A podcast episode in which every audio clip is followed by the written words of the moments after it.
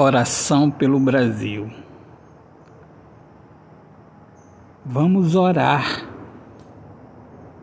Não para simplesmente uma melhora, porque uma melhora é, na verdade, um engano. É como um doce na boca de uma criança. E não queremos mais ilusão o Brasil amadureceu. Não mais aceita esmola. Vamos orar. Chegou a nossa hora. Passamos por lutas e ainda estamos passando. O desastre foi grande e há muito o que fazer para consertar. Consertar e transformar. Vamos orar, sem essa de lutar por igualdade, porque a pior injustiça é a igualdade.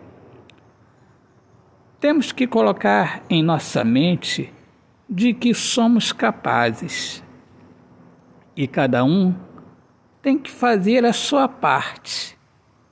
Ninguém pode ficar encostado no outro, ninguém é coitadinho. Todos temos direitos e deveres. Quem errou deve ser punido. E não importa se é branco, negro, o sexo, não importa. Vamos orar e vamos refletir. Ação. Não devemos retroceder, não devemos aceitar mais sermos roubados. Não devemos aceitar a desculpa de políticos que usam a estratégia de querer ganhar os mais pobres. Não, não aceitamos esmola. Vamos orar e endireitar nossas veredas. Vamos orar. Deus abençoe a todos. Autor, poeta Alexandre Soares de Lima.